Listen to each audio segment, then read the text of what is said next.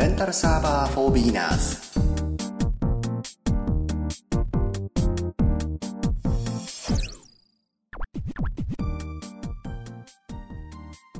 皆さんご機嫌いかがですか？レンタルサーバー for beginners コーヒーです。レンタルサーバー for beginners 第10回となりました。えー、まあね、まったりと配信をしているんで回数は重ねられないんですが、えー、前回の予告通りですね、えー、本日は、えー、Gmail 関係、メア、レンタルサーバー、桜のレンタルサーバーの迷惑メール対策というやつをご説明していきたいと思います。メールドロップというメール管理用のソフトを使っているレンタルサーバーでおそらく適用ができるであろうスパムメール対策について、えー、それから、え、2014年の頭1月頃に発生しました、えー、Gmail に対するメールの2つ問題、迷惑メールに振り分けられてしまうよという問題についてお話をしたいと思います。どうぞよろしくお願いします。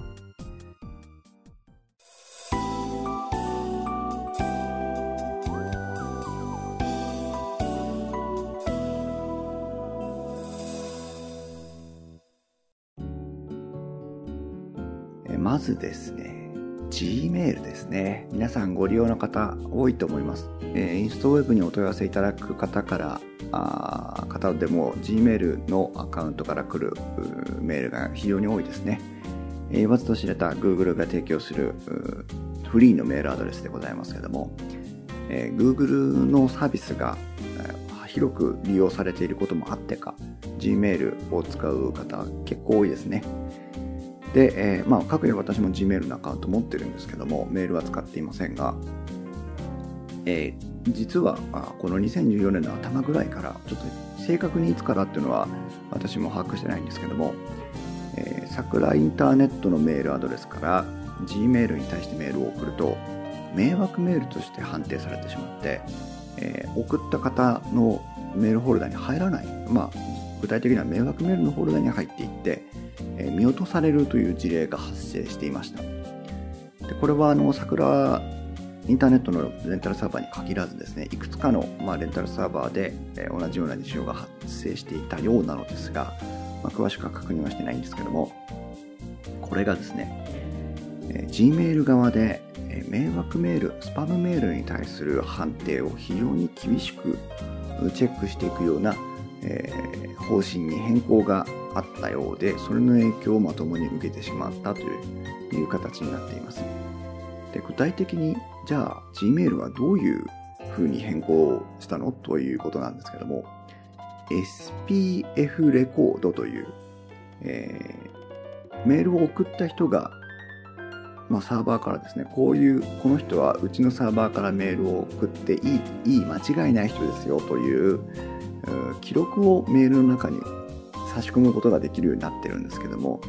その SPF レコードというのをまず厳しく見ていきますよと。例えば SPF レコードに間違いがあったりとか、そもそも SPF レコードがついていないと、これはきっと不正に送られた迷惑メールであろうというふうに判定しますよというのが一つの変更点。で、それから SPF レコードも、えー、これはあの IP アドレスを、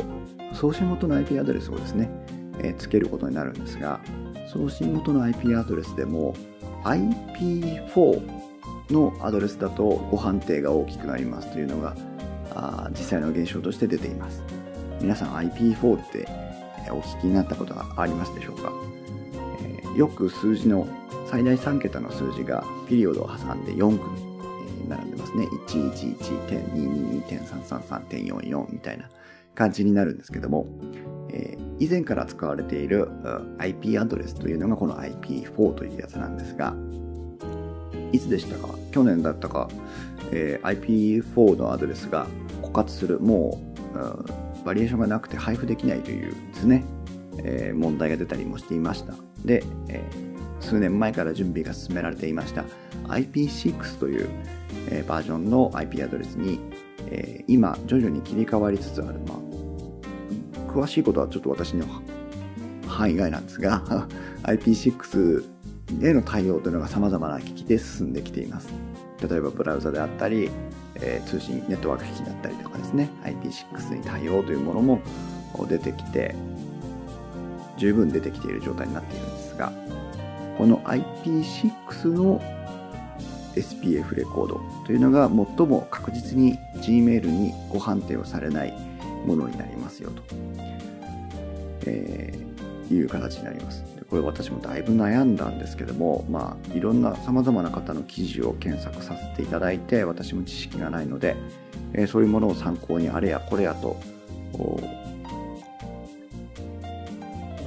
試してみてはエラーが出て試してみてはうまくいかずにというのを随分繰り返しました。で、その中でですね、えー、チャタローファンクラブという、えー、ウェブサイトがありまして、こちらの記事が、まあ、桜のレンタルサーバーで言えば一番、えー、有効な記事だったのではないかなと思いますのでご紹介したいと思います。えー、2014年2月の8日に、えー、改訂版桜のレンタルサーバー用 SPF レコード AAAA レコード設定というふうな記事で書かれているんですが、こちらがですね、えー、これを設定したらもうパッチリでした。まあ、詳しくは記事のね、中身を読んでいただきたいんですけども、ドメインの設定というところに、えー、その SPF レコードを、うん、記入するための命令文を入力してあげるんですけども、え、IP アドレス、IP4 のアドレス IP6 のアドレスを直接記入してみたりとか、サーバー名を直接記入してみたりするっていう情報が様々出てるんですね。それはあそれぞれやっぱサーバーが違うのでそれぞれそれでうまくいってるんだと思うんですが特にまあ桜のレンタルサーバーをご利用の皆さんで言えばこの、えー、こちらのチャタローファンクラブさんのページで、えー、ご紹介されているのが最も正しい設定であろうというように思います。まあ、前提条件としてですね皆様のレンタルサーバーが IP6 に対応しているかどうかというのがまず一番最初にあります。で、えー、桜のレンタルサーバーでは随時、えー、IP6 への対応を進めているそうで、えー、まだ全ての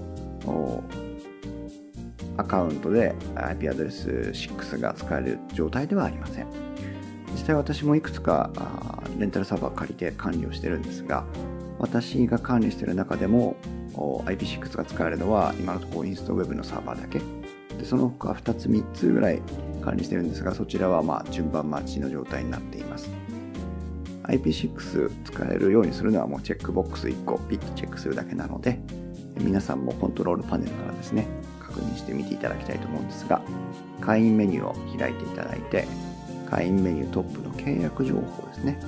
そして契約サービスの確認。で、えー、サーバー設定を開いていただきます。見慣れたサーバーコントロールパネルが出てきますけども、こちらのドメイン設定というところをクリックしていただいて、さらに、えー、ドメイン名の右側にあります変更というボタンを押しますと、設定画面になります。ここの5番、6番が表示されているかどうかになりますね。5番が SPF レコードの利用を選んでくださいという機能です。6番については IPv6 アドレスの利用を選んでくださいという。もしこれが表示されている方がいたらもう、チェックチェック2つともチェックしてもらっていいと思います。まだ出てないよという方については、あ多分、うん、順次という形になっていくと思いますけども、もし実際に Gmail がに対するメールの送信が多くて困ってるなんてことがあれば、あもしかしたら直接問い合わせしてもらって、えー、確認してもらった方がいいかもしれません。まあ、具体的な設定方法はブログの方に記載していますし、それからこのチャタローファンクラブさんのウェブサイトを見ていただければ、問題なく詳しく説明されているのでね、問題なくわかると思いますので、そちらを設定してみてください。実際に、えー、たまたま本家の電気屋ウォーカーで、お年玉プレゼント企画というのをやってまして、えー、Gmail アドにルスに対してこちらからメールを送ったのが届かなかったというのが実際私が実際にこう実感する部分だったんですけどもその後ガンダルフさんとイクラムさんにご協力いただきましてメールを送ったら無事届いてたよということで帰ってたのでよかったなというふうに思っていますがもし Gmail に対して届かないということがあればぜひ一度ご確認いただいて先方にですね別なアドレスから迷惑メールフォルダに入っていませんかというご確認をいただければいいかと思います。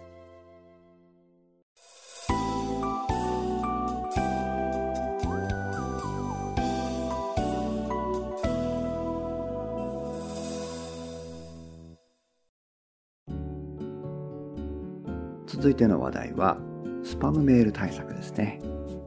えー、メールドロップというメール、これメールドロップって受信する側のプログラムなのかな?送信も兼ねてるのかな?ちょっとよくわからないんですが、さくらのレンタルサーバーはメールドロップというプログラムを使ってメールをさばいています。で、これにはメールフィルターというメールをフィルタリングする機能がありまして、実際皆さんこれは無意識のうちにお使いです。例えばコントロールパネルのメールアドレスの設定のところからブロックリストとかホワイトリストの設定をしていると実はこのメールドロップのメールフィルターの設定を変更していることになります。実はこのメールフィルターの設定というのは非常に、えー、シビアな分野の一つです。でレンタルサーバーでも WinSCP、SSC での接続をしている場合に限りえー、自分が通常使ってる www の要はウェブサイト用のフォルダーの1個上に、えー、行くことができるんですねそうするとメールボックスがありましてそこのメールフィルターを直接編集することができるようになっています、えー、なので、まあ、あくまでも自己責任でという、えー、形になりますけども、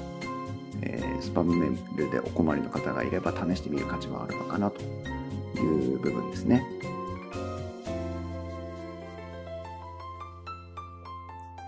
で、実際どういうことができるのかと言いますと、例えば件名に、メールの件名にですね、え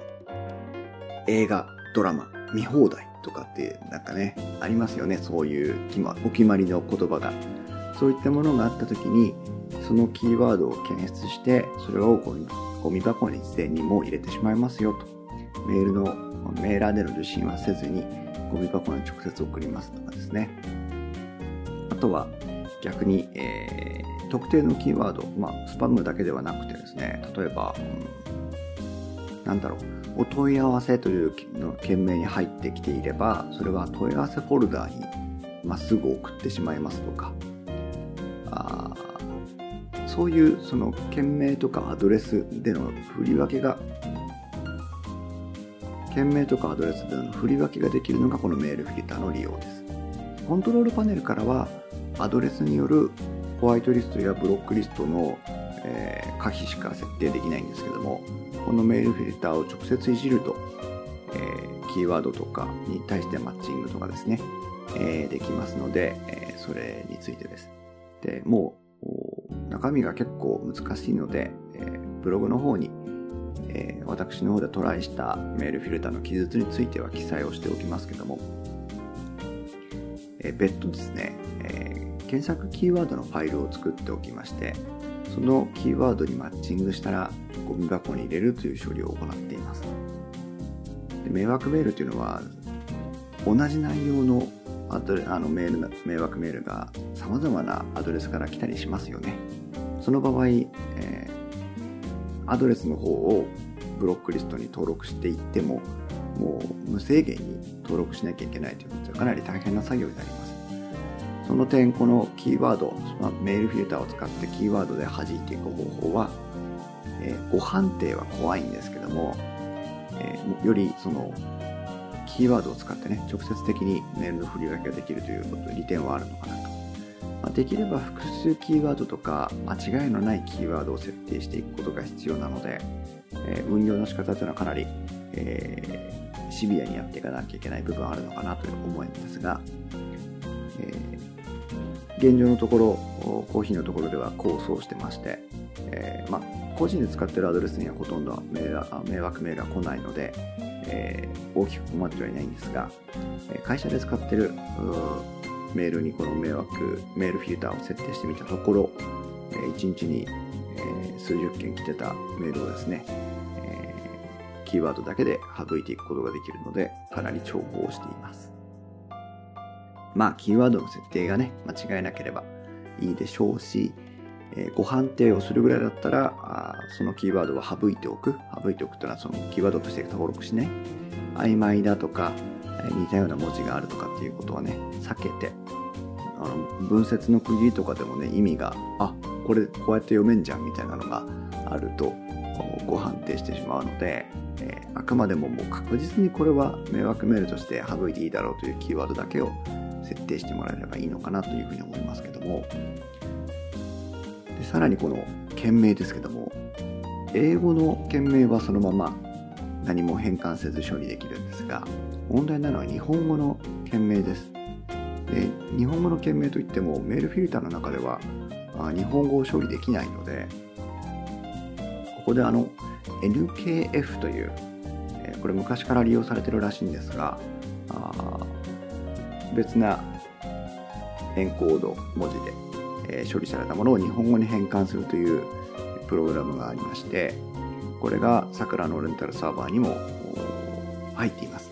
もうこれだから追加したりできませんのでレンタルサーバーではあるものを使うしかないんですけどもこの NKF が入っていますので、え日本語の件名もこの NKF を使って処理してあげることで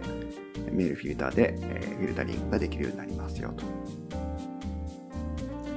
なかなかね、あの口では説明できないんですが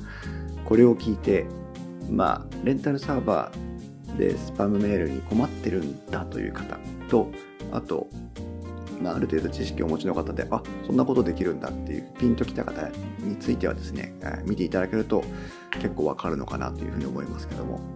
うーん、話聞いてもちんぷんかんぷんだっていう方はもうさらっと聞かなどうにしていただいていいのかなと思いますが、後ほどこの、え、ポッドキャスト配信する際にブログにも情報を書き込んでおきますので、えー、大変申し訳ないんですが、自己責任という形で、えー、ご興味のある方はトライしていただいてなお私もまだ疑問を解消しきれてない部分がありますので、え、そういった部分については、逆に教えていただけると嬉しいなというふうに思います。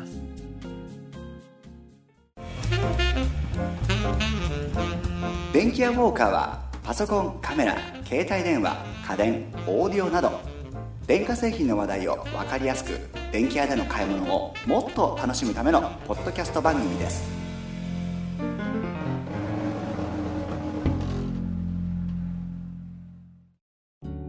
レンタルサーバーもですね、様々ま様変わりをしているわけなんですけども、最近改めて桜のレンタルサーバーのサイトを見直しましたらば、VPS サービスでも SSD を利用したプランというのが大変充実してきました。皆さんが今ご契約になっているのは多分 VPS の中でもハードディスクのプラン、今まであったプランですね。私もハードディスクの 2GB のプランを使っているんですけども、2GB というのはメモリ容量 2GB のプランですね。えー、ハードディスクのディスク容量については 200GB、えー、仮想3コアのプランを使ってるんですが、これが月額使用料1480円。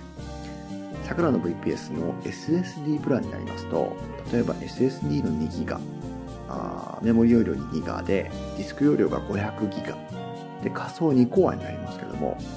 こちらのプランが1780円ってこと300円上乗せすれば SSD に変えられるってことですよね。皆さんも実際ご自身のパソコンで SSD を使う機会が増えてきてると思いますので SSD を使うと CPU とかメモリを変えなくてもだいぶ快適になるというのは実感されている方多いと思いますけども、えー、VPS でも同じことが言えると思います例えばマインクラフトであっても、えー、メモリ容量は例えば 2GB で十分だとしても読み書きの時間では当然発生しますからその部分が SSD でさっさと追わせるんであれば、より快適に動くんじゃないかなというような期待が持てますね。私も今実は、えー、これ真剣に検討してまして、うん、もしかしたら SSD2 ギガのプランに乗り換えちゃった方がいいのかなっていうふうに考えたりもしています。いいですよね、SSD2 ギガ。まあ残念ながら今のところマインクラフトクラフトブッキっていうのサーバー立ててるだけなんですけども、ちょっといいな。期待が持てます。さらに言えば、まあね、ローカルネットワークが組めるということで、ローカルネットワークが組めるっていう、うここに興味がある方になってくると、もうすでに私たちどころの騒ぎじゃないぐらい知識をお持ちの方かと思うんですが、要は、レンタルサーバー上のサーバー自体を接続できるんですね。これ何かと言いますと、例えば、負荷分散ができるというふうに考えると一番いいと思います。え、データベースの処理は SSD の方で行って、えー、HTML とか PHP の表示については、えー、通常の VPS で行ったりとかですね、いうふうに、え作業を分担することで1台では処理できない、あるいは処理が追いつかないものを複数台で処理してしまうということが可能になります。さらに、えー、なっていきますと、例えばネット表示に対してサーバーを2台割り当てて、データベースは1台で行って、で、えー、窓口になる部分をまた1台でやるなんてすると、えー、処理の部分がだいぶ軽くなっていくんですね。えー、レンタルサーバー、インストサーバーで言えば、負荷分散って言いますと、え、新しくポッドキャストファイルを配信した時に、え、高負荷な状態があるんですけども、その高負荷な部分を2台で分散してしまうことで、今よりもま実質2倍の処理ができるようになりますよと。そうすると皆さんにお待たせせずにね、え、できるようになるなんていうこともあったりするので、まあね、あの、そこまでいくと本当にもうプロなんじゃねえかって話なんですけど、えー、そういうことにも対応していくようになっておりますので、ますます VPS サービス、桜の VPS ね、えー、面白くなってきたなとは思いますけども。翻ってレンタルサーバーになりますと、こちらはプランの方はあまり変わっていませんね。スタンダード500円、プレミアム1500円という形でなっております。ビジネスでも2500円という形ですね、なっておりますけども。えー、まあ、スタンダードのプレミアムあれば、ブログとか、ポッドキャストの配信なんかも十分できますので、えー、こちらもいいなと。で、さらに言えば、今言ったようなメールフィルターとかですね、えー、が、レンタルサーバーなのに直接触ったりすることができるというような利点もありますので、もしレンタルサーバーや VPS、えー、ご興味おありの方いらっしゃったら、ぜひ桜のネット、桜のレンタルサーバー、あと他もね、お名前 .com とかいろいろありますから、あちこちご検討いただいて、えー、ぜひ挑戦していただければいいなというふうに思います。レンタルサーバーフォービギナーズでは皆様からのお便りお待ちしております。もし、例えば、クラフトブッキーのサーバー立てましたなんていうのがあれば、メールいただければこちらでもご紹介させていただきたいと思いますし、えー、それからレンタルサーバー、それから VPS に対するこういうことしてみたいなとか、こういうことやってみましたなんていう情報とかご質問ありましたら、お寄せいただけると、それもご紹介していきたいと思いますので、ぜひね、えーこれからもレンタルサーバー4ビギナーズ応援していただければなというふうに思っております。また何かネタが見つかりましたら配信をしていきたいと思いますので、その際はよろしくお願いいたします。それでは皆さん、さようなら。